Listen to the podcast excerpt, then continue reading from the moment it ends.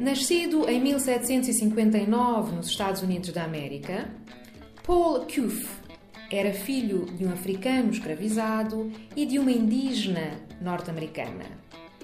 Tendo crescido numa quinta adquirida pelos pais, tornou-se marinheiro, depois capitão e prosperou como proprietário de embarcações e comerciante.